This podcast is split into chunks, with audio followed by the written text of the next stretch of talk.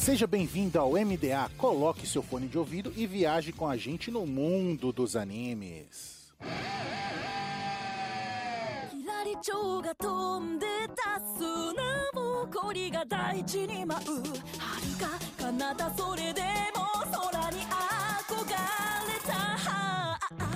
E estamos no ar com o MDA, seja um navio pirata ou em uma nuvem voadora, viaje conosco no mundo dos animes. E nesta semana, eu não vou falar o nome em japonês porque eu vou passar vergonha. Nesta semana vamos falar de Classroom of the Elite. Eu sou o Lucas e esse seria o verdadeiro Death Note escolar? Você está querendo dizer que o Ayano Code é o Kira da atualidade? Seria ele o L, fica a reflexão. Em termos de, no caso de mind game, talvez, assim, né? Tinha um pessoal que falava que ele era o Rick Gaia com atitude. Ikigaia? Ah, o do Oregairo? É, não sei se vocês lembram que chamavam o, Rick, o Oregairo de o Batman do colégio. Só que o Ayano Code é literalmente um Batman. é, eu acho que isso daí ainda dá pra virar um assunto aí no, no, no podcast, por causa que tem muita coisa em comum com o Oregairo também. Aqui é o Vulpix e bom, só temos três pessoas hoje, né? Guaraná não está aqui, que estava escalado, e o Raul também não pode participar, por quê? Porque o podcast é só pra elite, não é mesmo? Exatamente. O Guaraná tá com o leão na boca e o Raul nas costas. E aí vocês tirem suas conclusões. Fica as conclusões, exatamente. Guaraná aí não pode participar porque tá com dor de garganta, né? Aí não dá, né, pô? Aqui é o Bruno e esse anime é a prova de capitalismo está falido. Como assim? Agora eu buguei. Não, pra você ver como é funcionado o sistema ali, né? Do, do ganho de pontos, ganho de o, o, o seu dinheiro ali, que no caso são os pontos. Esse anime é literalmente sobre o capitalismo, como o investimento é volátil, como o sistema faz o que quer contra você. É exatamente isso. Cara, eu vou te falar, esse anime ele podia ser resumido em um episódio se fosse sistema comunista e com terapeuta.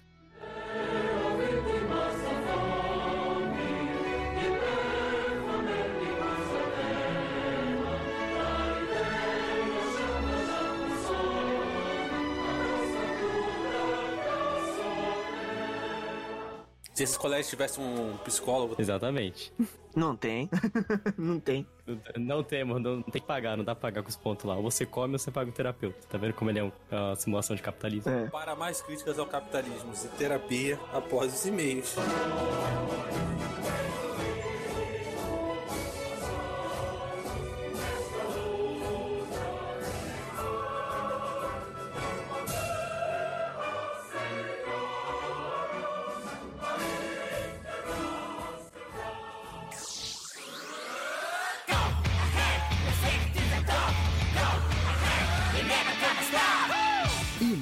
Uma semana de e-mails e recadinhos do MDA. Sempre agradecendo os nossos parceiros do Catum, Grindcast, OPEX, Papo Nerd com Elas e o canal do YouTube Guizão Voador. E claro, agradecendo sempre o apoio da Anime Hunter na Galeria Sogo Terceiro Andar ou no site www.animehunter.com.br. Lembrando sempre que vocês podem usar o cupom NSV Mundo Geek e ganhar 10% de desconto nas suas compras compras em mangás. Nós também temos o apoio da Crunchyroll, o maior streaming de animes do Brasil, e da Rádio J Hero, onde estamos todo domingo às quatro da tarde.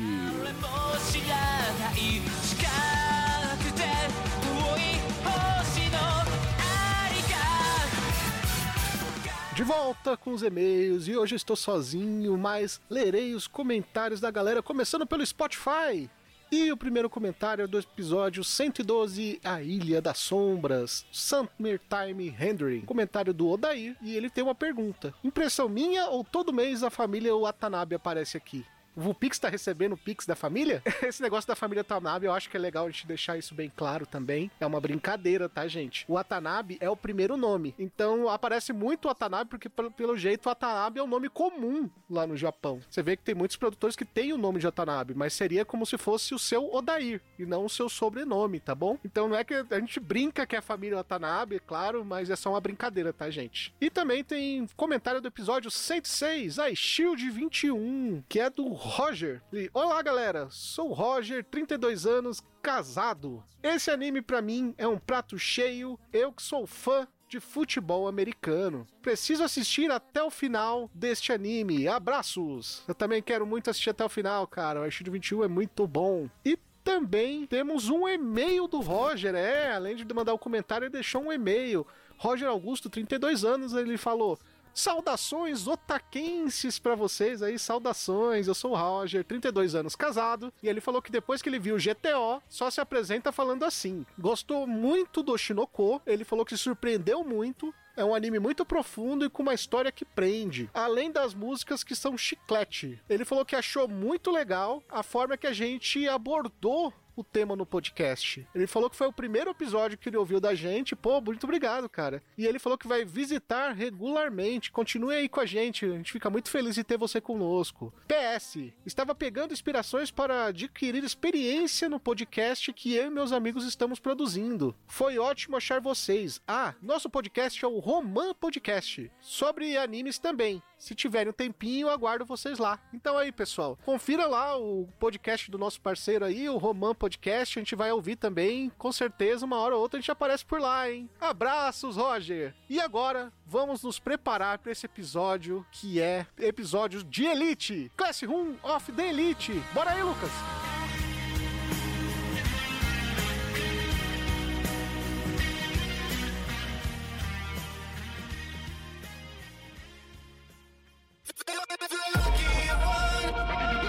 De volta dos e-mails, vamos falar hoje de Yokozo Jutsuryoku Shijou Shugi no Kyoshitsu e, ou simplesmente, Classroom of the Elite. Deus me livre esse nome japonês aí, pô. Fiquei sem ar. Tô, tô sem ar agora. Eu tinha decorado o do Erased, que era Dakegai Naimate? Boku dake gai naimachi? É Boku Dakegai Naimate, isso aí.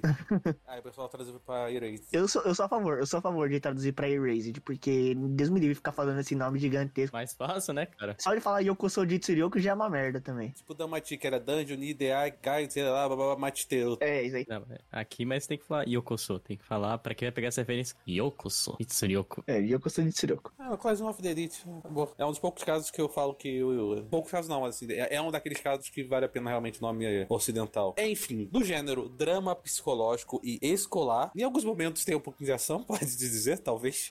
Com 12 episódios, foi ao ar a primeira temporada entre 12 de julho de 2017 até 27 de setembro de 2017. Está disponível no streaming pela Crunchyroll. O estúdio foi o Lert, que também tem um, um Classroom lá, que é o Ansatsuki Yoshitsu, né? Que é o Assassination Classroom. Também Given e Dagarompa. A digressão é de Seiji Kishi, que também trabalhou em Angel Beats, em Classroom of the Elite e o próprio Danganronpa. E também dirigiu junto com Hiroyuki Hashimoto, que trabalhou em Mahou Shoujo e Kuzei Keikaku e Gachumon Uzagi. A dublagem veio pela do Brasil.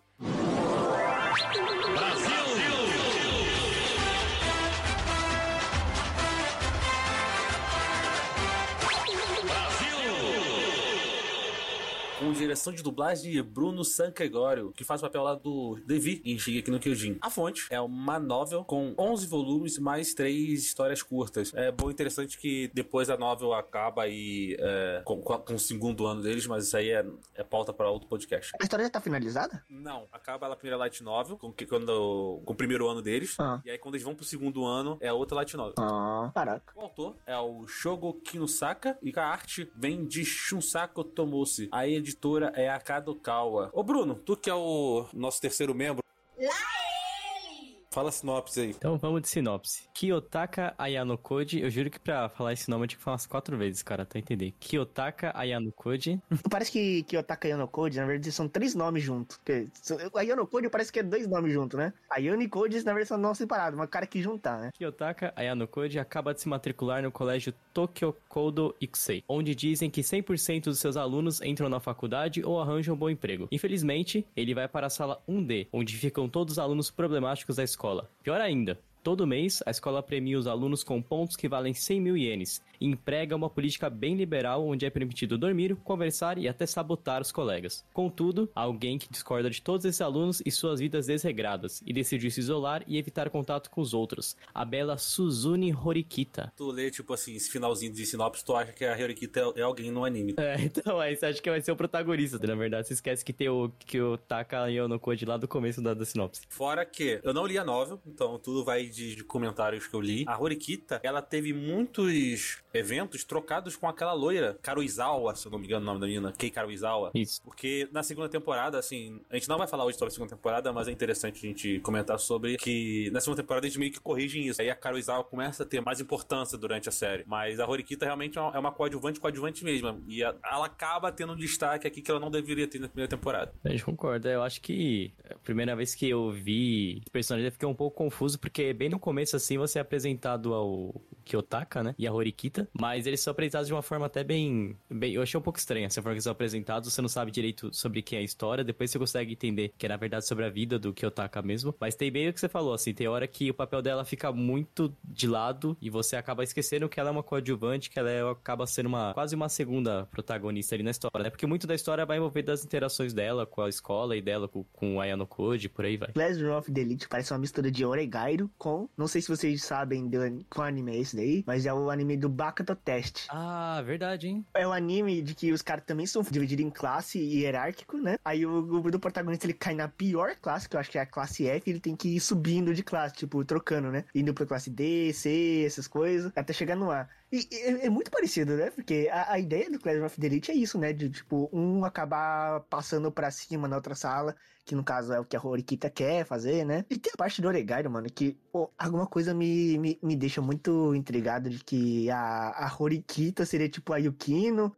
Ah, mas total, mano. tipo, personalidade e tudo. Aí a Kushida, ela é a, a, a Yuiga Hama, né? A Yuiga Hama Yui. A professora de Oregairo é a professora de Clash of the Elite também. É uma versão podre desses personagens. É. Assim, tirando a, a pata-choca lá do, do Oregairo lá, que ninguém se importa, pô, todas as personagens são legais. Não sei até que ponto o autor conhecia Oregairo. Com certeza conhecia. Oregairo é uma obra muito grande lá no Japão, mas seria interessante. Não sei se tem alguma é, entrevista por aí falando que ele gostava de Oregairo. Realmente, passa muito a vibe e aquilo que eu comentei no, primeiro, no, no começo do podcast. Parece uma versão de Oregairo que um, com personagens mais podres e com mais ação, assim. Com uma versão realmente podre dos personagens. Sim, sim. Eu não diria que todos os personagens são mais podres, sabe? Assim, tipo, o Ayano Code eu gosto bastante dele, assim, como personagem. Não, mas ele como pessoa é podre comparado com o nosso Rick Gaia. Ah, tá, tá. Se quer dizer podre de, de que ele é tóxico, né? Isso, exatamente. É, não tem um santo ali, cara. Não tem o que presta naquela escola. Tem um.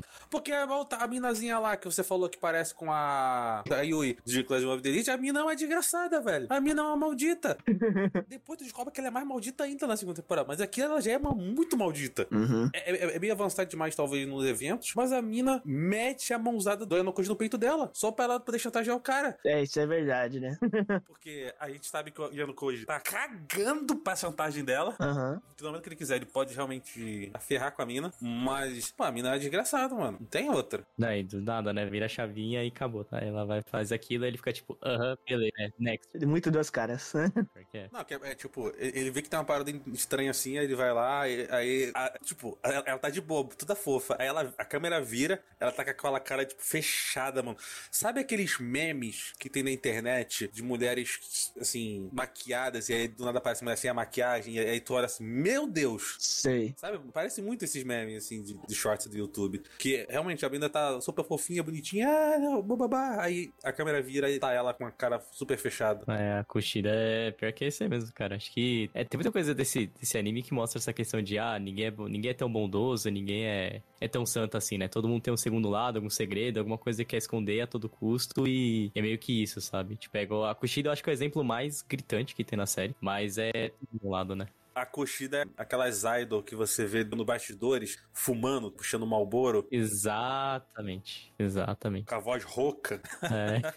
Depois força pra fazer uma passiva, fininha, é assim mesmo. É, é, exatamente, exatamente. Falando sobre a estrutura do colégio ali, Tóquio, pra galera que não se lembra, o colégio se, se baseia no sistema de pontuações, ou seja, você tem pontuações ali baseadas no seu comportamento, claro, mas também em algumas atividades, e principalmente, claro, provas, e dependendo da sua avaliação em comparação com as outras turmas, você pode deixar de ser a pior turma ou ir subindo nos ranks lá. Tanto é que o protagonista passa no rank E, mas ele pode chegar até o rank A. E um dos pontos dos colégios é que todo mundo que sai dele tem basicamente uma vida feita, questão de carreira de trabalho. E dentro desse sistema de pontuações ali e tal, eles usam para comprar coisas de, de sobrevivência do colégio. Então, por exemplo, quanto maior for a nota da sua turma, mais coisas vocês vão poder comprar no, shopping, na loja de conveniência. Tem gente que compra videogame. É até interessante que no começo do anime, lá no primeiro episódio mesmo, Os caras gastar tudo. Cara, gastar tudo que tinha ali, velho.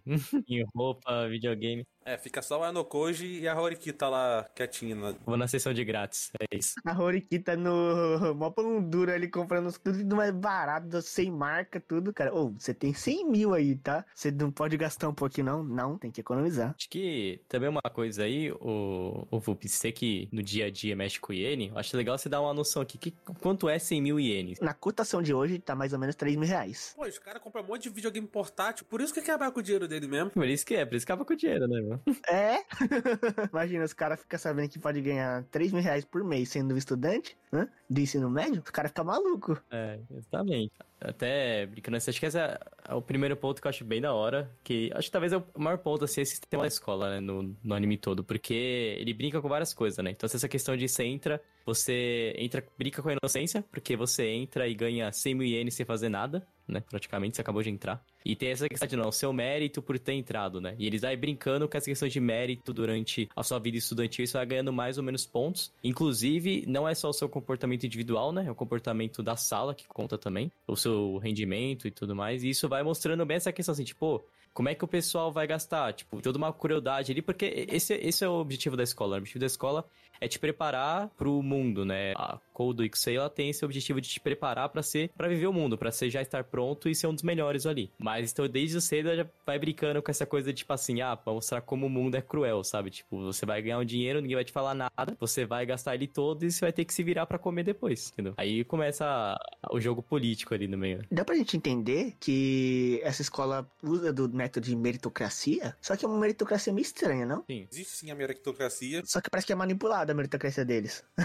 Não, não é nem isso, cara. Eu acho que o maior problema desse rolê todo aí é que, como depende do, do- da turma inteira pra você conseguir conquistar as consequências, os caras se ferram. Por exemplo, tem um maluco lá, tipo o Koenji, que tá cagando pra tudo. Goend. Que é o maluco, o loirinho lá, marombadinho lá. Aquele que usou tornado de fogo? Não, que no episódio das férias do navio ele, ele nada pelado toda hora, volta pro navio cedo. Esse cara é maluco, pô. Não, esse cara, ele é muito maluco, cara. Ele é o personagem fala, mano, por quê, velho? Ele parece que vive um personagem dentro dele, pô. Ele virou pra câmera e falou assim: sou lindo. É, é muito bom. O cara quebra a quarta parede, mano.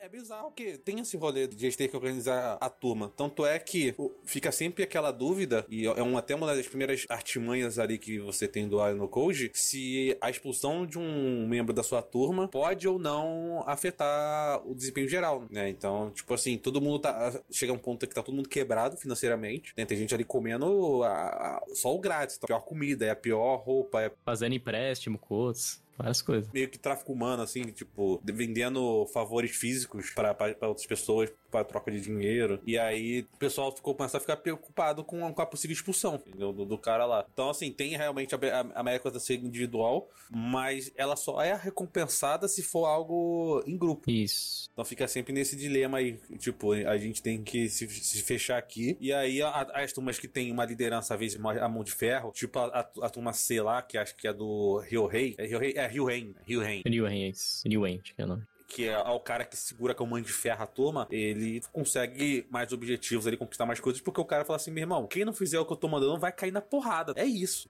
É. Enquanto a turma ali do Ainokojo, até porque o próprio Ainokojo é um cara muito de boa. A Horikita, que é uma, tipo assim, seria a número 2 intelectualmente ali da turma, ela meio que saca isso, que o Ainokojo tá meio que manipulando tudo pelos fundos ali, mas é um cara que tem poder e não age. Então, ela fica muito bolada com isso em alguns momentos. É, ele prefere o backstage, né? Ele é o famoso cara que ele prefere o, o backstage, né? Ele mexe o. Ele manipula as coisas pelo atrás dos panos, né? Isso, tanto que todos os feitos ele não quer nem saber disso. Ele fala, ah, foi o Horikita que fez tudo isso, ela que foi o mérito aí. Sim, é. Ele transfere pra alguém. Ele errou é, a mesma questão de propósito, tipo, ele tirou sempre nota mínima em tudo. Isso. Ele tirou a nota 60, eles, o, acho que até depois o, o presidente do conselho fala, ah, se tirar alguém tirou nota 60 perfeito, né? Tirou 6 em todas, todas as provas. Ele acertou 6 questões. Que é nota pra você ingressar e cair no último ali. E cair na turma D, exato. É. O cara fez só o mínimo ali e já era, de claramente de propósito, né? Tipo, não tem como alguém acertar, tipo, certinho a- a- o mínimo. Tudo redondo, mínimo, né? Tudo, todas as matérias. É impossível isso. Exatamente, exatamente. Então, tipo, o Agano Coach é o que, que deveria ser o líder da classe. Acho que puxando um pouco desse System, eu sinto que,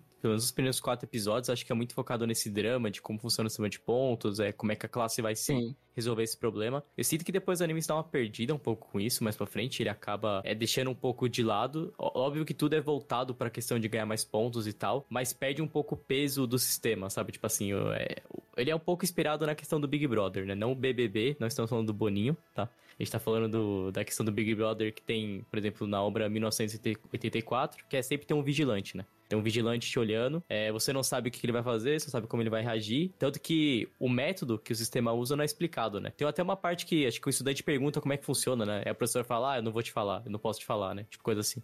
Então, assim, eles nem sabem a regra, né? E isso é uma coisa que a No Code começa a pensar. Igual você comentou, Lucas. Tipo, ah, será que se um- alguém foi expulso, como é que será que a gente vai ser punido por isso? A gente não vai ser punido por isso? Então, o pessoal sempre fica atento na hora de o que fazer. E esse é o método do sistema de.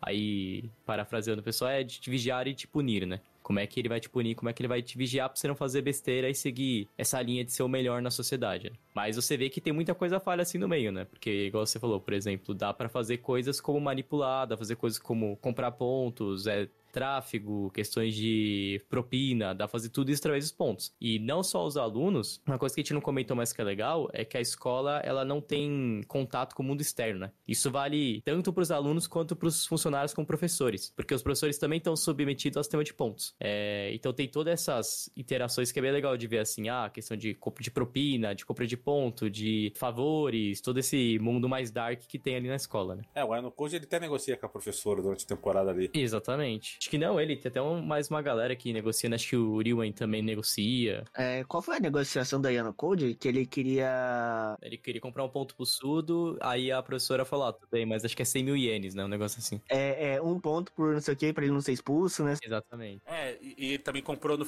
no finalzinho lá, na- no, no- a, a parada do navio lá, que era é, alguma informação ser, ser ocultada, um bagulho assim também. É, eles chegam a saber que era o líder, que era o líder da equipe. Ah, sim. Ele trocou o líder. Aham, Isso. Verdade. É, no final o próprio Riwen também, acho que ele negocia com o professor pra saber de uma das equipes também, algo assim. É, você vê como funciona o sistema mesmo, né? Porque eh, se você tiver, no caso, dinheiro, você tiver verba, você tiver pontos, você pode comprar o seu, né? Poder, né? Você tem direito a comprar de acordo por um certo valor, né? Eles falam, eu posso te dar o que você quer, mas tem um valor pra tudo isso, né? Pra cada coisa que você quer tem um valor. E aí cabe a você se você quer gastar com isso ou não, né? E é assim que funciona o mundo também, né? É um mundo sujo. Pois é. E a gente vê que o, o grupo de estudo ali, ele tem que formar de forma cooperativa de vez em quando, né? Porque a gente vê propriamente no começo, né? Que no começo o grupo muito se ferra por causa do, do cara lá, o, o Sudo, né? Que o Sudo ele era muito descolado, muito fora do, do grupo.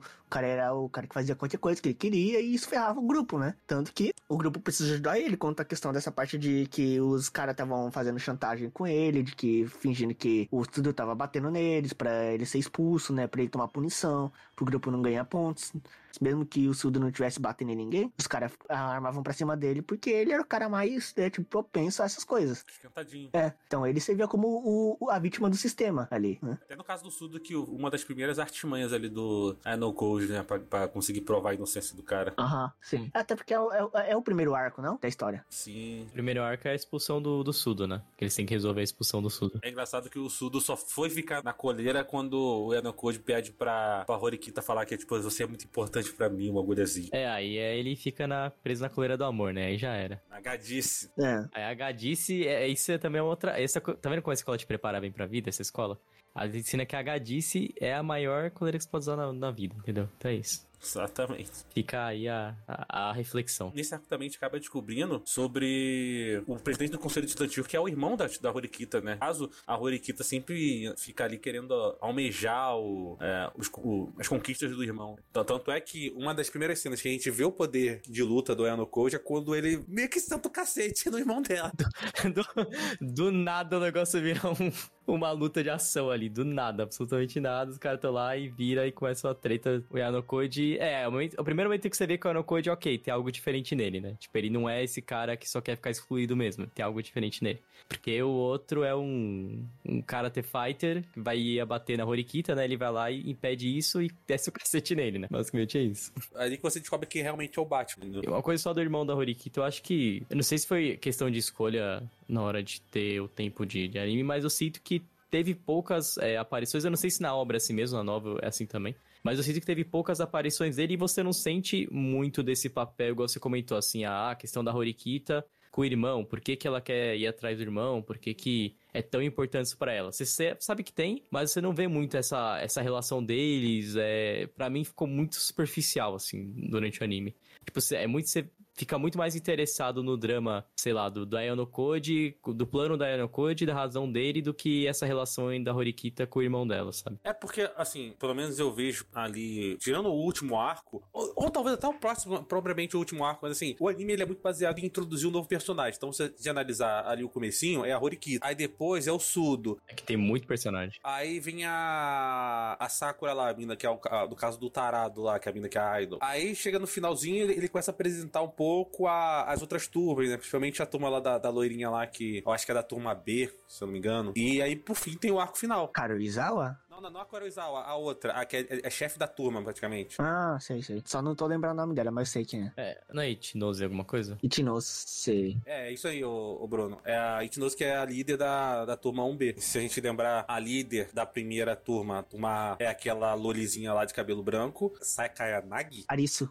É até engraçado que ela fica disputando meio que facção. Ela contra o carequinha. Que o maluco. Mano, ah, mano, aquele maluco ali não tá ensino médio. Mano. É, o careca é o Correio. O Katsuragi Correio. É, é ele e o guarda-costa do Ryuhei, né? São dois que não estão no jeito nenhum, cara. peraí, peraí. A gente tem que falar do Alberto. O Albert. Esse cara é sacanagem. O cara contratou o lutador de MMA, velho. Pra... Esse cara é sacanagem com, com o colegial. Não, porque esse, é, esse Alberto, ele, ele é, é um estudante, que só pode entrar estudante ali. Não, então, é, mano, tem, e meu, e o cara é, tipo assim, é três de cada qualquer um da, daquele anime. É, o cara não passa na porta, velho. Três? Ele é cinco da Yano Code. Não, não, assim, o pessoal problematizou pra caramba ali. Mas o único problema que me, realmente me incomodou foi esse Alberto aí, mano. Que foi tipo assim, mano, o negão, com perdão da palavra. Mano, quando ele foi muito racista, mano. Hum. Aqui é. é. É o cara que, tipo assim, submisso, burro, burro, porque o Alberto é burro. É o cara que só, só é forte, só é violento. E é isso. A história usa um jeito muito, muitas vezes, muito, muito racista também, né? De colocar o personagem assim, né? Com as proporções que ele tem. É, totalmente estereotipado, né? Sim. É, totalmente estereotipado. Tipo, pra ele ser o cara burro, grande, né? Que serve como, tipo, um capacho. É meio tenso isso. é, mano.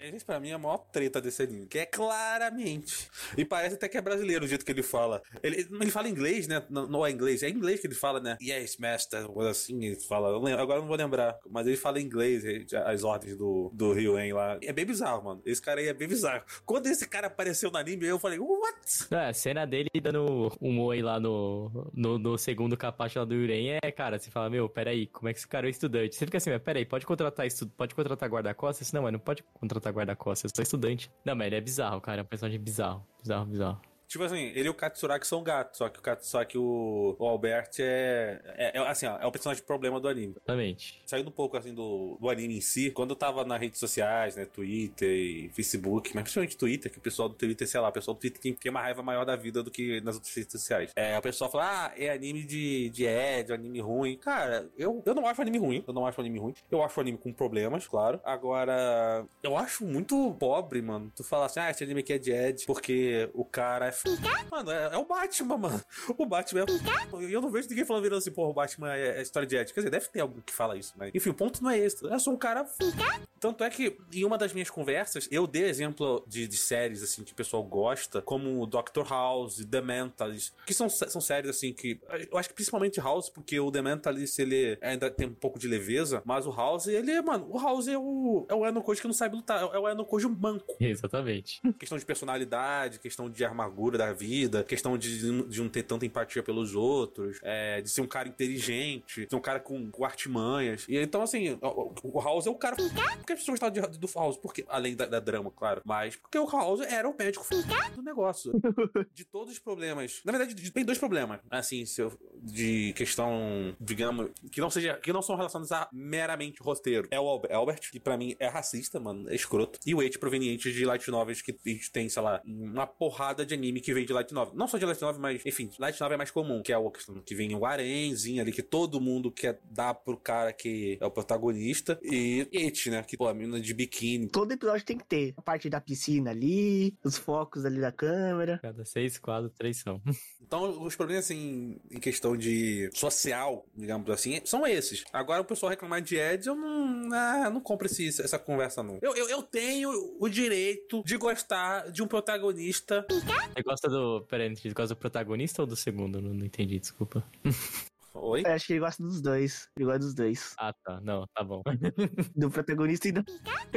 eu acho o Ayano Code um pouco parecido com o Lelouch. Eu tô maluco? Não, tu, tu não tá, tu não tá maluco. É que assim, o, o Lilute, o Lilute é um cara mais passional. Não, com certeza, com certeza. Ele é mais da hora porque ele é um cara passional. O, o, o Ayano Koji, ele é. Pick Blinder. Mano, o Ayano Koji é um Pick Blinder, mano. É, é o Peaky Blinder, realmente. Ele, é- ele é o Peaky Blinder.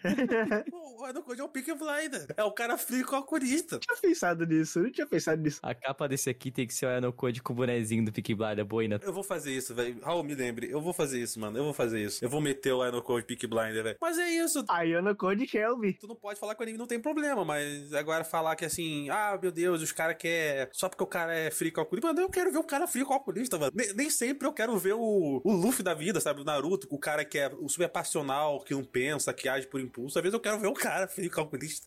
Eu posso ver o cara frio calculista às vezes. E, e até porque, assim, se você parar pra pensar, a, a Horikita, ela é mais normal. Mas a, a Horikita, ela também é frio calculista. É porque ela é frio calculista e incompetente. Mas ela é frio calculista também. É bem legal de pensar esse ponto, tipo, até no Ayano Code, né? Voltando um pouco. Eu acho que, você gosta comentou, cara, essa questão do arquétipo do cara que é frio calculista, pensador. Não sei porque a galera reclama, a gente não é de hoje que tem isso. Existem várias obras clássicas. É, por exemplo, até o próprio Sherlock Holmes é um pouco disso. É uma obra super clássica e existe em todas as obras, você sejam elas em texto, vídeo. É, não é isso que classifica algo como bom ou ruim, muito pelo contrário. E é bem nesse dia que você falou, assim, cara, eu acho que ele é o cara realmente que é calculista, que pensa bem, estratégico, mas ele é, e por ele saber que ele é, ele prefere se ocultar. Enquanto a Horikita, ela é o tipo de pessoa que é, mostra um pouco aquele lado da arrogância, sabe? O, arquétipo da arrogante. Acha que é, que sabe, mas não sabe no fundo. Tanto que várias vezes o Ayano Koji tem que ficar provando pra ela tipo, olha, talvez você tá errada nisso, tá errado naquilo. É... Tem essa percepção, né? Ficou muito claro isso durante o anime. E essa relação deles acho que é uma coisa que tem legal, assim, em relação a como eles se complementam, porque assim, a Horikita, ela acha que ela é a, a, a gênia, mas na verdade ela não é, enquanto a Aerocode é o real gênio e faz as coisas moverem usando a Horikita, né? Como o peão dela, vamos dizer assim. No fim, pra Aerocode, tudo aquilo é uma grande partida de xadrez. É um, é um grande movimento que ele sabe, ó, tem que colocar a peça aqui pra acontecer tal coisa. Então, se ele fizer tal coisa, aquilo tem que ser calculado porque ele vai ganhar algo na frente, né? Sempre seu próprio benefício. Tanto que ele tem essa máscara, né? Tudo, tudo, muita coisa do anime gira em torno dessas máscaras, né? Então, o Gosto falou, a a Horikita tem uma de que é uma pessoa forte, mas no fundo é uma pessoa fraca. O Anokode de ele ser um cara que não quer holofote, mas na verdade ele só usa isso pra não se envolver muito nas coisas diretamente e poder mover as coisas do backstage. A Kushida tenta ser a pessoa mais bondosa, mas na verdade ela tem esse complexo de, ah não, não quero ser abandonado, então todos têm que me amar independente de qualquer coisa. Todo mundo tem esses pequenos defeitos, né? Acho que esse talvez é, na construção de personagem dessa obra, é o ponto forte dela. Tem outros bem ruins, igual você falou, a questão do Alberto, o próprio Conde, né? Que é o, o Eu Sou Bonito. Eu achei ele muito mal construído, tipo, é muito estranho o jeito que ele é apresentado, que ele é trabalhado durante a obra, ele quase não tem tempo. O Sudo tem seu lado também, apesar de que o Sudo acaba ficando num papel muito mais de tipo, olha, você só dá problema pra gente, sabe? Ele não mostra o lado humano do Sudo, vamos dizer assim. É, o, o Sudo pra mim é um personagem meio problema, no ponto que é, tipo assim, todo mundo ali é inteligente. O Coenge, o Sudo, todo mundo ali é inteligente, entendeu? Então, tipo assim, não faz sentido um cara ser tão idiota. É, é meio estranho. Mas ele não é habilidade atlética. É porque não, não fica explícito na obra, mas eu entendi que eles não consideram só habilidade teste, né? Raciocínio matemática. Eles consideram se o cara é bom no esporte, por exemplo. Ele pode entrar também, sabe? Hum. É, eu não, eu não, vou ser bem sincero que eu não, que eu não lembro desse, desse ponto aí. Eu acho que não fala, tá? Eu acho que fi, para mim ficou implícito isso, sabe? Tipo, eles não levam em consideração sua habilidade é lógico-matemática, né? Fazer teste, por exemplo. Mas eles consideram suas outras habilidades. Mas é, realmente é bem, é bem complicado. Tem uns personagens ali com, com umas atitudes bem fora. Tem uma galera, por exemplo, aquele casalzinho lá, que depois, assim, é, acho que na segunda temporada só que isso é revelado, mas o casalzinho não é tão casalzinho assim. Mano, eles são muito norme, mano. Eles são muito norme, normalzinho. A turma que anda com eles ali é muito normalzinha. Tipo assim, a Sakura Airi, é, a, até pelo que você falou assim, sei lá, é a mina que é a idol, então beleza. É, a, a, o grande ponto dela é, a cari, é o carisma, né? O, o Ainokoji e a Horikita é inteligência. Pô, mas, cara, tem um pessoal ali no meio, claro, é óbvio, não deu pra explorar todas as individualidades dos personagens. São só 12 episódios e é impossível. É uma turma de colégio. Mas realmente tem uns personagens assim que passam uma live muito normalzinho. E às vezes me, me pareceu estranho. Tem o. Acho que. Qual aquele cara que chega um momento nas férias que o pessoal precisa de alguém que tem habilidade de sobrevivência. E tem um cara que falava que acampava. É, o que vira, entre aspas, o líder ali e tal, né? Que fica instruindo todo mundo. Eu lembrava dele até chegar aquele momento. Eu nem lembrava da existência dele no anime. Eu só fui lembrar e falei, caraca, esse cara existe, velho. Quando chegou naquela parte. E depois eu não lembrei mais também. é. é o cara que. Eu só lembrei dele porque teve um episódio lá da piscina que ele fazia parte do grupo dos tarados. Só por isso. Aham. É, assim, tipo, um episódio que os caras queriam plantar uma câmera no banheiro feminino. Cara, é, é muito ruim. Aquilo é muito ruim. Eu tenho que falar, é muito ruim. É sério. É um, é um fillerzão ali no meio do anime, não parece? Tipo assim, mano, se, se tu me falar com o filler, é o filler. Não, é, é o filler e, e, e, como o filler ele é ruim. É o fanservice, é o fanservice. Gente, isso aí é, uma, é, o clichê mais, é o, sei lá, acho que é o mais básico que o cara pode fazer, que é o que? Ah, a gente vai ter o famoso episódio da praia. Todo, todo anime assim tem, né? Episódio da praia. É, todo anime escolar tem. Tem o episódio da praia. Aí não, o que que vai acontecer? Os meninos vão colocar uma câmera para espiar as meninas, os meninos vão espiar a menina. Só que, cara, é muito estranho, é muito forçado aquela, aquela interação dos caras tentando é, segurar o pessoal de um lado e vai pro outro, aí do nada chega o Ryuen, do nada chega o líder do conselho estudantil e fica uma tensão, e só que não se constrói nada, você não sente nada naquele episódio. Você fica, cara, você fica olhando assim e fala, ah, quando é que vai acabar o episódio? Quanto tempo falta, sabe? Bizarro. Achei muito estranho aquele episódio. É. Sei lá, se ele gastasse construindo mais personagens, gastaria, seria melhor, sabe? Tipo, seria. Eu não sei se na novel é do mesmo jeito esse episódio, porque eu não li a novel, tá? Mas eu imagino que seja tão distante daquilo, né? Não é ruim ter personagens mais normais. Só que em, em alguns momentos é meio estranho a, a, as reações pro, pro nível do que é o colégio, entendeu? Mas, ok, de fato, não tem pessoas meio, meio é, medíocres na turma. A parada é o seguinte: o que me tira, não, não que me tira, mas o que faz isso ser estranho às vezes é porque tem os caras muito fora na curva, mano. Por exemplo, tu vê as outras turmas. Vamos lá. A turma 1 tem a mina lá que ela é como se fosse uma filha da Yakuza lá, mano. Tipo uma, uma, uma princesa. A, a, a lá, que ela anda com guarda-chuva lá, a turma dela. Aí você vê, tipo assim, mano, tem uma facção no colégio, da turma dela, tipo, tem uma guerra, rolando uma guerra fria ali. É, o Katsuragi também, né? O Katsuragi é outro que também. Sacou? É, que é o Katsuragi. Então, é tipo assim, é uma guerra fria entre os dois ali. É, é, é posição e oposição, tá? Não querendo dar um golpe de estado no outro. É. Aí você vai na turma B e, tipo assim, ok, a turma B talvez seja mais normalzinha lá, que é a mina que é super good guy. E aí eu, eu fiquei até estranhando, porque falei assim, mano, essa mina é good guy demais. Tem alguma coisa. Tem algo errado, é. Aí você vai pra turma C lá, que é o Ryuen. Que, mano, o maluco é um lunático. Psicopata, ele é um psicopata, é isso. Cara, é bizarro aqui. Tudo na turma dele é errado, mano. Tudo na turma dele é, é, é estranho. O Albert é só mais uma coisa estranha na turma dele. O maluco mete a porrada lá em todo mundo, espanca todo mundo, mano. O maluco faz ali a, agiotagem, extorsão. É uma mini acusa ali do colégio. O Ryuren é o verdadeiro antissistema, né? Por mais que o Suda é o delinquente, ele é, ele é o cara que quer quebrar o sistema, né? Ryuen, ele é o cara que quer jogar pro na, na, digamos, fora da, da quadra, né? E quer pegar as regras ali que, tipo, pô, isso aqui é uma brecha, vou usar, entendeu? Ele é o cara que, por mais que ele tenha, ele tenha um pouco desse mind game, Mas ele é o cara que tá ali pra quebrar o jogo, sabe? Tipo, quebrar ali onde, onde não funciona. E no fim a gente sabe que quem de fato quebra o jogo é o Anokode, né? Uhum. É, o que quebra muito com o, o Ryu-En ali, e é algo até que é usado na... Muito forte na segunda temporada, mas também é muito presente ali no último arco, no arco do, da ilha, que é o fato, do, assim, a Horikita ela se incomoda, a gente comentou, vocês comentaram ali que o Enokuji ele usa a Horikita como uma máscara de ferro, né? Testa de ferro, eu acho que é a, a, a palavra certa, um, um funcionário laranja da turma E. O Enokuji deixa ela levar os méritos. Tipo assim, não, o plano quem, quem resolveu é a Horikita. E quando tem, então, um contra-ataque, e principalmente o Ryu-En, o Ryu-En é um cara que, mano, uma das coisas que me incomodaram também, o Ryu-En ser um tarado, mano. O Ryu-En é tarado, mano. É o cara que te faz uma atenção de estupro ali. Ele parece que tem, repetiu, tipo, dois anos e tá lá ainda, sabe? O cara, tipo, a mentalidade dele é muito mais avançada que a galera que tá ali, sabe? O cara tá pensando em coisa de, sei lá, mano. O, né, pra eles ter o quê? O, o Vubix aí no, no ensino médio do Japão, a galera do segundo ano tem quantos anos, mais ou menos? Do segundo do ensino médio, no caso? É. 16 a 18. 16 a 18, é. Então, o cara tá, tipo, com a mentalidade quase de, de 20 anos, sabe? E tudo você fala, cara, isso é uma coisa bizarra dele, assim, não, não fecha direito com o mundo que ele tá. Uhum. Não, ele fala alguma vez que já pegou mulher ali dentro. E fica explícito, cara. É, ele fala assim, eu transei, mas tá na tua cara. É, mas parece, você fala, não, não, obviamente, fato, mas aquela cena que eles estão meio que num karaokê, Uhum. que tem o Alberto dar um sacode no cara, cara, ali fica explícito que tem algo errado com ele, sabe? Tipo assim, o cara lá tem bebida que não deveria ter, porque é uma escola, né? De com menor de idade. Tem a questão de que eles estão ali com. Fica meio com um grupo. Ai, qual é o nome? Ou vou pensar, é Clube Hostess, que tem no, aí no Nihon, né? Que o pessoal fica conversando. Hosters. E essa é a vibe do negócio lá. Com aquele karaokê, essa é a vibe do negócio. E assim, tipo, é, é um lugar que era pra ser maior de 18 anos, sabe? Por que que... Maior de idade, né? Por que que tá ali um monte de estudante do primeiro e segundo ano? Isso que é... Ele é um cara que é meio bizarro. Você fala, cara, tipo, eu entendo que o ator quis fazer de trazer um cara que é, é fora do sistema, é o cara que quer quebrar, quer jogar fora das regras, mas chega um ponto que fica, cara... Mas ele não é só um estudante, você fica pensando, mas ele não, ele não é um estudante? Que ele tá tendo esse monte de acesso aqui? Que ele tá fazendo um monte de coisa? É. A parada não é nem ele ser o cara adultão ali, é porque tem um, como eu disse, o Alberto é só mais um dos caras. Sim. Mas o, o Ryu-En é um personagem que ele faz algumas coisas que te tiram do conceito da obra ali.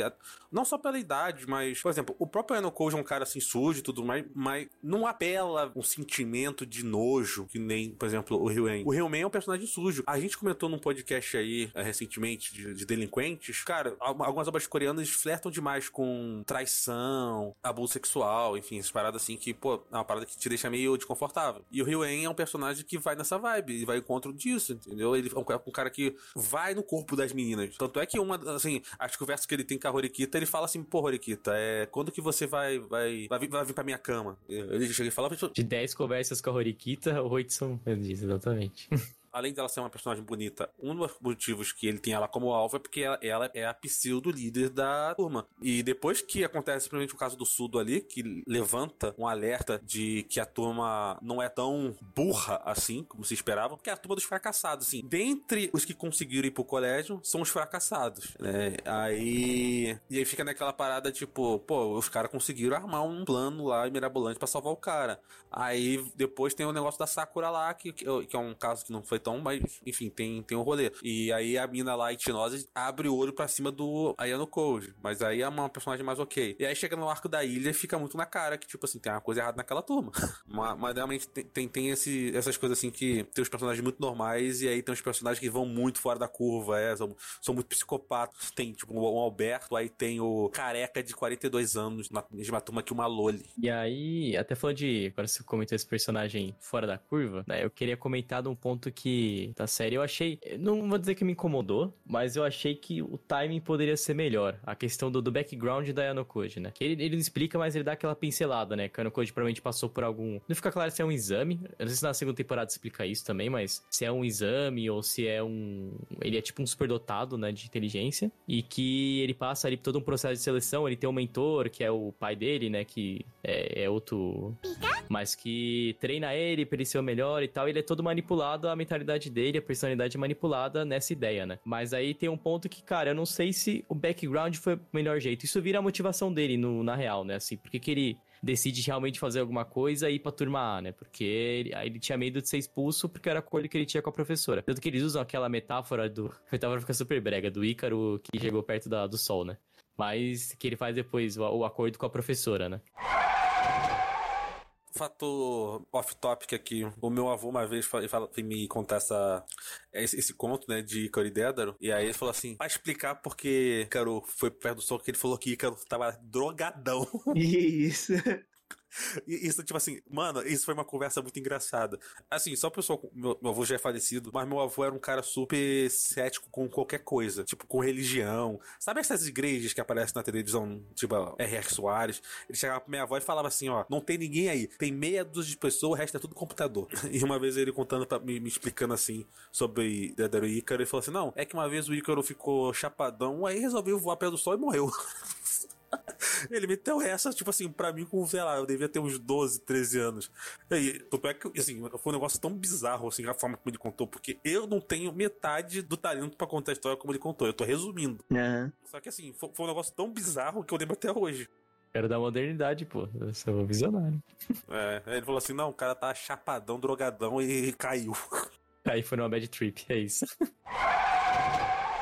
Mas voltando pra Classroom of the Elite, tem esse rolê da, da professora ali que o, o, o Koji passou realmente por, um, sei lá, não é um Battle Royale, não é um Battle Royale que se diz, é uma, uma seleção, queria achar a palavra. Ele passou por uma seleção ali entre crianças superdotadas e entre superdotadas ele era a realmente que, tipo, o, o escolhido, né, do bagulho. Ou realmente cara acima da média, de, entre os acima da média, entendeu? Que é, tipo assim, o irmão da Horikita. O irmão da Horikita é o cara acima da média. Só que o Eno Koji é o cara acima da média entre os acima da média. É a elite da elite, né? Justamente. O que o anime te passa, né? Que ele vivia sufocado, né? Por esse ambiente que, pô, tua missão é essa. É, é missão, missão resolve problema, missão, missão resolve problema. Ele queria sair dali. Então, o único lugar no mundo que ele poderia fugir sem ter a intervenção desse mentor dele, né, desse lugar que ele fez o teste, que a gente não sabe até hoje exatamente o que é, é nesse colégio. Porque esse colégio é brabo, né, mano? Esse colégio ele tem umas autonomias assim, tipo, por Ryuhen fazer o que faz sem a mídia cair lá em cima, é porque o colégio tem uma influência gigantesca no mundo, entendeu? Então, o único lugar que o, o, o Koji encontra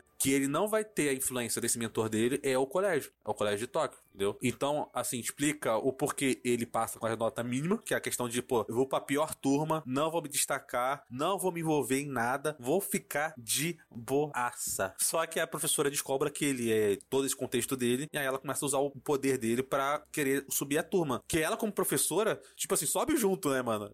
Sim. Ela ser a turma, ela ser a professora da pior turma, quer dizer que ela é a pior professora. Eu tenho minhas dúvidas, ela é a melhor professora. Não, a melhor professora é aquela turma B que chega bêbada na aula, tá ligado? É a maior representação da realidade aquilo pra mim, cara. Não, mas a, a, a, a professora deles é, é, é, é o meu type, tá entendendo? Ah, tá. Ah, Ela é a professora. você queria ter aula com ela então, né? Nossa, eu cairia na turma D. Você não cairia, Lucas, na turma D? Sinceramente, não, porque eu não ia arrumar nada, velho. Me conhecendo, eu não ia arrumar nada. Eu não arrumava nada com a da minha idade. Eu ia arrumar com a professora, filho. Eu prefiro, sei lá, a, a, do Yoregairo lá, que ela mete o, o papo reto. Fala assim, chega pro, pro Rick e fala assim, ó, se tu fosse da minha idade, eu te dava mole. Mas a Doregairo, a, a, a Doregairo, você tá tomando uma diferença aí. Então, a do Yoregairo, eu, eu, eu acho que eu teria alguma esperança. Mas aquela ali, esquece. Ainda mais que ela é psicopata, filho. Não quero não.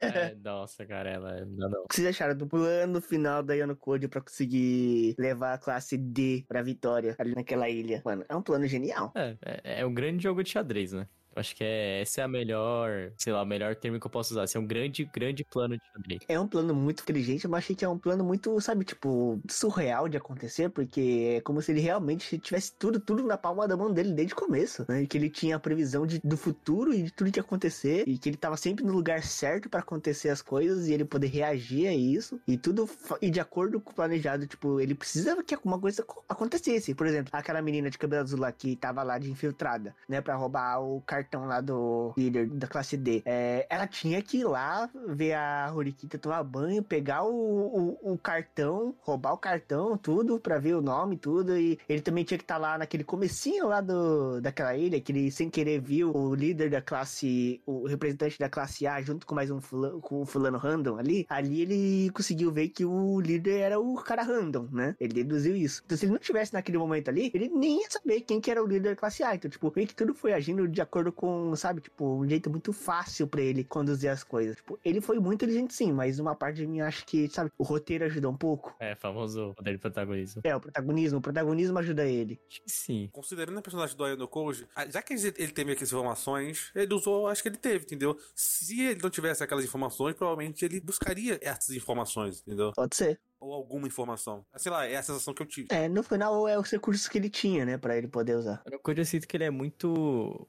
baseado no Sherlock. Não sei se alguém- você já leu de algum livro do Sherlock, mas é, ele tem esse personagem, Sherlock Holmes, né? Tem esse personagem que ele é um cara super inteligente, ele é super calculista, super estratégico. A diferença é que o próprio Sherlock, ele não tá muito interessado na justiça, né? Ele tá interessado em resolver aquele mistério. Aí no Code tá interessado em ter o melhor resultado pra ele, né? Então eu concordo com essa informação, é que informação, igual o Lucas falou, ele tem, tem as informações, ele sabe mudar o jogo a favor dele. Só que tem esse ponto de que o roteiro dá uma forçada de barra às vezes, de falar, tipo, olha, é, tá acontecendo tudo de forma tão perfeita e tão minuciosa, de que parece até que é.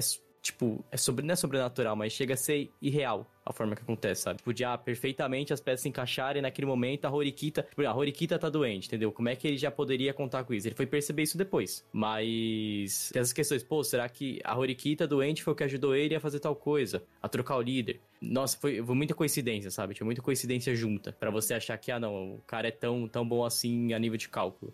A nível de conseguir estrate- fazer estratégia de tudo. Mas eu entendo o autor de querer fazer isso, de querer provocar pra todo mundo pensar, falar, não, esse cara aí é, é bom, né? Principalmente da da forma que o anime encerra, né? Acho que aquela, aquele dos minutos finais, do Ano Koji falando, é o que fecha de fato o ciclo da, da viagem e do você entender por que, que o Ano Koji tá ali, ele é daquele jeito, né? Uhum. É a parte ali do, do aliado, né? Do, do Ayano Code que ele fala no final da primeira temporada. Que pra mim aquilo lá é, é a quebra de expectativa, né? Do anime, assim. É aquela expectativa porque vem logo depois de um diálogo super fofo da Horikita, ela se abrindo. Ela, pô, você me ajudou, não sei o que lá. Aí, ela vira as costas dele, mandou um caguei.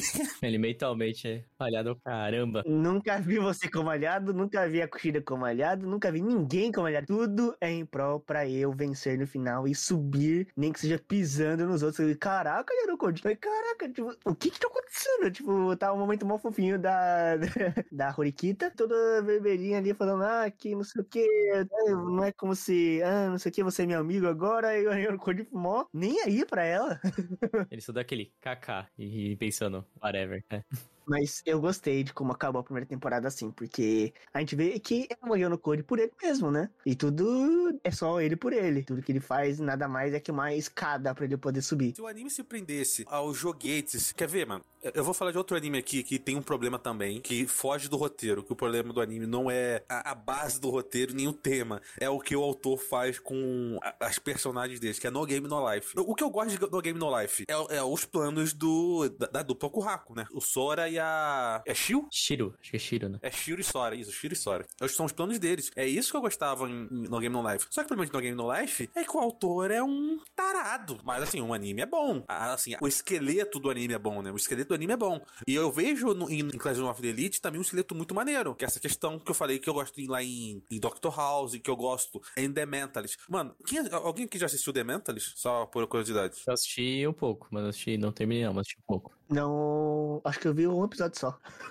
O The Mentalist é o seguinte, pra quem não, não assistiu ou quer lembrar, tem um cara que é, ele é um. Ele, ele era um falso vidente, aí ele desistiu disso por uma série de motivos lá da série, e aí ele vai ajudar a polícia. Por que ele, faz, ele era falso vidente? Porque ele era um cara que, com poucas informações, conseguia de- fazer deduções. Então, por exemplo, ele, ele olhava pra você, olhava a, a marca de aliança no seu dedo, o jeito que você falava, sua roupa, ele falava assim: ah, esse cara aqui, pô, separou há pouco tempo, coisas do gênero. Então ele ajudava a polícia com essas deduções dele. E às vezes ele fazia planos com base dessas deduções, porque ele fazia as deduções, mas não tinha como provar isso pra polícia. Então o que ele fazia? Ele ia manipulando as pessoas com as informações que ele tinha, para no final criar uma situação em que ele conseguia provar que o personagem X era o culpado. O Clash of the Elite, de certa forma, faz isso também. O Eno Koji, ele tem as informações, algumas informações você não entende na hora. Assim, é é legal que o anime te mostra o Eno Koji recebendo as informações. Por exemplo, vocês falaram lá da questão do, da ilha que ele vê o cara lá na, na gruta. Você viu ele recebendo informação, mas você não é Ano, você não é o Ayano Koji. Então você não consegue fazer as deduções que ele faz ali, né? Você vai saber, olha, que juntando todas aquelas informações que você viu junto com ele, dá naquele resultado. Então, se o anime se focasse talvez mais nisso, eu acho que seria um anime até melhor. Surgisse um pouco na questão do fanservice, da questão da taradice, entendeu? Questão sexual. Você podia criar um personagem babaca, que o Ryuen é claramente vai ser o personagem escroto do rolê. Mas você podia fazer isso melhor. Porque a parte de que eu falei do free calculista que eu gosto, que é o que me fazia gostar em The Mentalist, que faz muita gente gostar de Peak Blinders, por exemplo, que é o cara que é o cara que, pô, cabeça fria, entendeu? Que é o cara que vê o plano de cima. Pô, mano, isso é legal pra caramba da série, entendeu? Então, sei lá, essa parte do que o, Bruno falou do detetive do Sherlock, pô, mano, eu acho maneira pra caramba. Eu acho muito por aí. é, Acho que tem muito, até voltando lá pro começo que o Volpix disse em relação a se ele seria o Kira ou seria o L, né? É, o Eno Koji. Cara, eu acho que tirando todo o restante do, do Death Note, né? Tirando todos os elementos, só focando no Mind Game. É... Pô, tem essa questão assim, eu não consigo ver essa obra para tentando referenciar nada, assim, chegando perto do que Death Note consegue trabalhar de Mind Game, assim. Deus me livre, eu, eu, eu nem quero que remetam essa frase a mim, porque assim, pra mim não tem nada parecido assim de com Kira e L, pra mim isso é to- totalmente viajado. Se eu fosse comparar com alguém, seria mais com o Lelouch, mas não é pelo, pela ambição do Lelouch, de ele querer alguma coisa e lutar por isso, né, e nem que seja pisando por cima de outras pessoas. Ah, o, Ki- o Kira é completamente diferente, né, ele é um lunático, um maluco. Sim, é um maluco, cara. O, L é maluco por glória também. É, exatamente. Então, pra mim não cabe nem com Kira, nem com L, né, só deixando dito isso daí. Eu pensei mais na questão de realmente criar planos. Mas a gente aqui, é, durante o podcast, a gente achou exemplos até melhor. É, o exemplo do Lelouch é até um exemplo melhor. É, é porque o, o, o Lelouch, ele foge um pouco do, do, do, do ambiente escolar, né? Também. O, E foge um pouco do realismo também, né, por causa que ele tem poder e isso. Só que o- como o, o- Kira é, é adolescente ali, ele continua sendo adolescente por toda a série, é, eu, eu via mais semelhança. Mas realmente, o Lelouch é um exemplo muito melhor. Ah, mas só que assim, como eu disse, o Lelouch, ao contrário do Leano Code, ele é passional. É. Por exemplo, eu acho que depois de, de quase 20 anos eu posso falar do final de Code Geass. O, o Eano Code jamais se sacrificaria pra vencer, tá pra, pra vitória da turma dele. Ele jamais faria isso. O Eano Code não existe sacrifício dele. Não existe. O Lelouch, como é um cara que agia por passionalidade, isso existe, entendeu? Então, assim, realmente, tem a questão dos planos. São dois personagens muito inteligentes, mas o Lelouch é um cara mais passional. Tanto é que as maiores cagadas do Lelouch na série são porque ele se importava com a pessoa, esquecia do plano. Só queria comentar sobre os 400 citações filosóficas que aparecem na série, que não são usadas pra nada depois.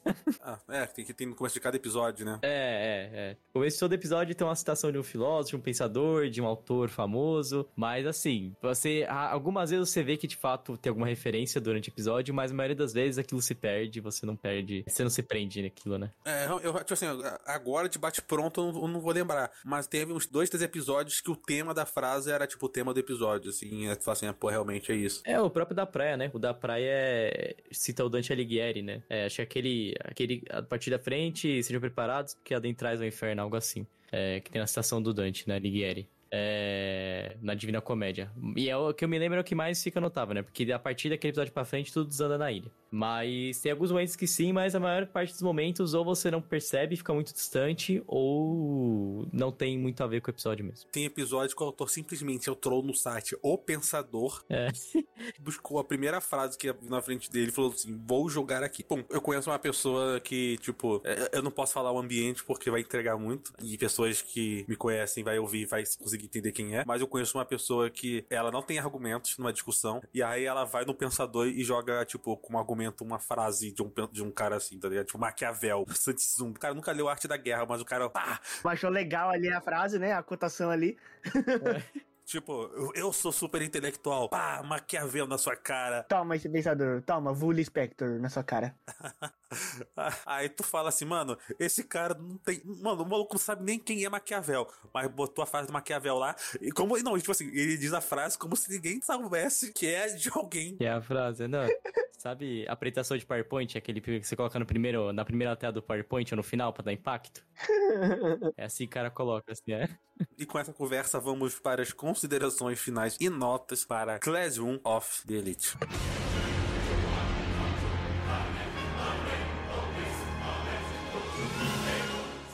Eu achei que a primeira temporada ela é bem fechadinha, assim, pro, pra gente entender bem como funciona o sistema do, dessa escola, como as pessoas dentro dela, desse sistema, eles têm que lidar para eles poderem uh, superar os problemas delas, né? E a gente vê que algumas das vezes é muito na questão de você trabalhar em equipe, coisa que no mundo real a gente tem que. A gente é submetido a essas coisas, mesmo a gente não gostando, às vezes. E que na sociedade é assim, né? Tipo, por mais que você queira uma evolução pessoal, às vezes você precisa de um coletivo junto para que uh, você consiga subir, né? Então acho que tem umas críticas assim que o anime tem, a história tenta passar, né?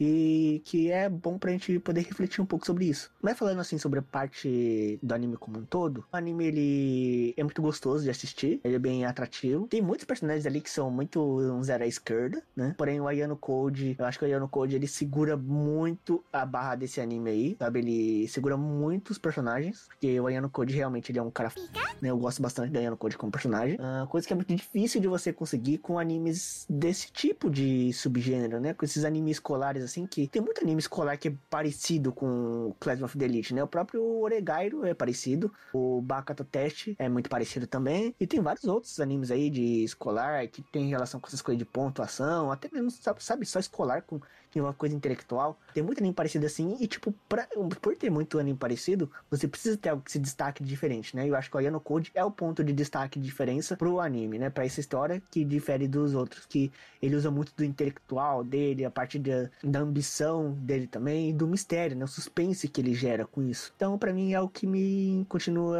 instigando a assistir, né? Eu não vi totalmente a segunda temporada ainda, uh, ainda preciso terminar a segunda temporada, eu só cheguei a começar, mas eu, eu gosto, eu gosto. Eu gosto de Clash of the Elite. Não acho que assim, tipo, seja algo muito genial, super grandioso, né? Mas eu é algo que dá para você gostar e se divertir, né? Eu vou dar uma nota 7. Vou dar uma nota 7,5 pra Clash of the Elite. Antes de dar a nota, eu queria dizer que eu vi dublado a primeira temporada. Eu gostei bastante, tá? Da dublagem. Achei bem legal. É, todos os personagens principais. Secundários tem alguns que eu acho que a voz acabou não ornando tanto com o personagem, mas não atrapalha de forma alguma. Então eu queria aí parabenizar o Bruno Sangregor e a equipe pela dublagem, porque ficou muito show. Inclusive, na Crunchyroll tem a dublagem, galera, então vejam. Em relação ao anime, né? Eu não vi a segunda temporada de propósito, porque eu queria gravar o cast só com essa essa ideia da primeira temporada fechadinha, é o que ela apresenta. Então, eu acho que em termos de roteiro, tem pontos fortes e fracos. O roteiro ele abusa e usa de bastante clichês. Alguns são bem construídos, outros não, mas no geral ele apresenta alguns problemas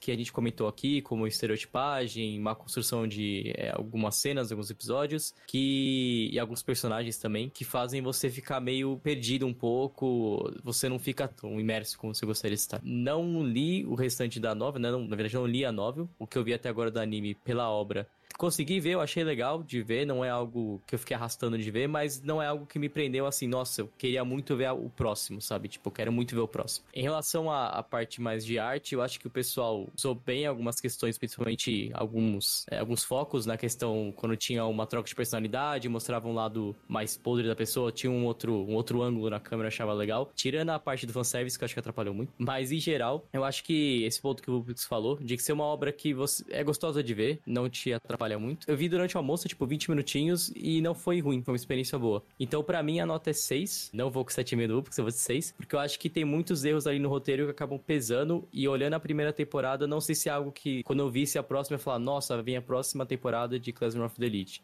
Na verdade, é... eu acho que fecha legal a primeira, mas não sei se me puxou pra uma segunda, por exemplo. Eu vou seguir o que vocês falaram. Eu acho que o anime realmente ele é muito competente na questão do, do personagem principal ali, de dar aquela satisfação da, do encerramento ali do, do mistério, da resolução. Você compra a resolução ali que o Yanokoji encontra e você vê como o Yanokoji vai resolver essas coisas, é o que me prende na série. É, eu acho que o autor, talvez, não, não só o autor, mas talvez também a direção do anime, deveria ter focado mais nisso. É um anime assim que, cara, é legal, pô, o, o, o plot se da turma e tudo mais, mas a turma é tipo assim, é o objetivo. O que move as pessoas a quererem assistir Classroom of the Elite é assistir a como vai ser a conclusão dos mistérios pelo Ayano Code. Tipo assim, como a Ayano Code vai resolver esse negócio aqui? O que o Ayano Code vai fazer nessa situação? Qual vai ser o plano dele? O fato do Ayano Code saber lutar deveria até ser mais usado. É usado talvez mais na segunda temporada, mas assim, é algo também que fica muito de lado. Poderia ter mais do Ayano Code manipulando a própria turma, entendeu? O fato de ter se perdido tempo querendo apresentar algumas personagens ali, a Sakura.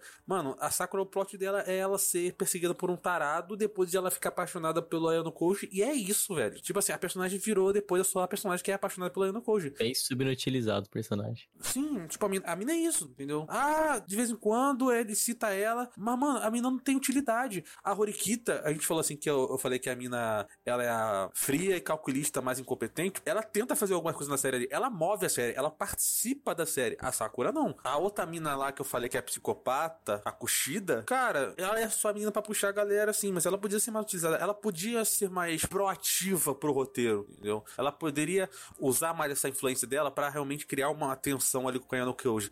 Porque eu assistindo, velho, eu não senti tensão quanto a ela nenhuma. Ela é uma personagem que não oferece perigo. Quando ela faz a chantagem pro Yano Koji, você meio que caga, velho. Você fala assim, pô, beleza, eu, eu quero saber só como o Yano Koji vai quebrar essa mina aí. Quebrar, quebrar, eu digo assim, quebrar o plano dessa mina aí. É só isso. Então, assim, eu acho que realmente faltou um pouco da série entender do porquê as pessoas assistem ela, né? O, o autor entender do porquê as pessoas gostam dessa light novel. Porque é, as críticas que as pessoas fazem ali, tipo, do, do ser um, de ser um personagem Ed, pra mim é idiotíssima, né? É só a pessoa querendo apontar o dedo e falar assim: olha, você tem que gostar desse tipo de obra, olha, você não pode gostar desse tipo, outro tipo de obra, entendeu? Cara, todo mundo gosta do que quiser. Também a gente tem que dizer: a obra tem problemas, né? Tem o, o- vocês falaram do Alberto, tem, pô, tem personagens assim que é, que é estereótipo, assim, mas, mano, é, é- eu, eu disse o caso do Alberto porque é um caso que Encarada. não é só um estereótipo, é ofensivo. O Alberto é ofensivo. Tem as minas lá que, pô, tu vê que a mina é só sexualizada, enfim. Tem, a- eu falei o caso da Sakura, que é uma personagem que pa- aparece o tempo todo, mas se ela tivesse ali ou não, caguei, entendeu? O episódio dela, se pulasse e tirasse ela da história, não faria diferença nenhuma, entendeu? Não, a pessoa, mano, tipo assim, me, dá, me irrita a Sakura, porque ela é uma personagem que, se tirar da obra, não muda nada. Enfim, é, dito isso, fico muito satisfeito com, a- com as estratagemas do Ayano Koji e eu vou dar uma nota 7, mas vou dar nota 7 só pelo Ayano Koji, porque se fosse pelo, pelo resto, eu- minha nota seria tipo um 6 ou um 5,5. Mas como eu sou um cara que eu gosto muito dessa pegada do Dr. The Mentalist, Psyche, tipo assim, independente do, de, disso- do cara ser frio calculista, eu gosto muito dessa ideia do cara ter um plano. Tipo assim, eu tenho um plano. Isso eu acho muito legal. Então, por causa disso, eu vou dar um 7. E com um 7,5, um 7 um 6, e ficamos com a média de 6,8. Ou seja, é uma nota boa quase 7, mas é um anime que pode entregar mais. Não é um chega, não chega a ser um anime ruim, mas é um anime que claramente poderia entregar mais. É um anime com muitos problemas. Exatamente. E se você também tem uma opinião para falar sobre Classroom of the Elite, mande a sua mensagem para podcast@mundosanimes.com. Você pode mandar mensagem via e-mail, via Spotify. Lá você tem a caixa de comentários para falar a sua opinião sobre esse episódio. Você também pode falar no Instagram, Twitter, é, que agora é X. Você pode vir aqui no Discord falar com a gente. Então, não deixe de mandar sua mensagem comentando sobre esse podcast. E se você quiser contribuir e fazer assim como o Bruno Rezende, o Carlos Petrônio, o Guilherme Loureis, o Henry Maguchi, o Lucas Batista, o Marcos Paus e o Thiago Patez ia contribuir com o crescimento desse podcast, você pode fazer a sua doação para catarse.me MDA. Lá você pode fazer doações a partir de 5 reais e contribuir com o crescimento do nosso podcast. Enfim, fica aqui nosso agradecimento. Bruno, mais uma vez, agra- agradeço pela sua participação. Valeu, Vupix. É nóis. Muito obrigado, galera. Comentem, ajudem a gente no cartaz e vamos ganhar mais esse points aqui no MDA. E é isso. É isso aí. Até a próxima semana. Muito obrigado e tchau.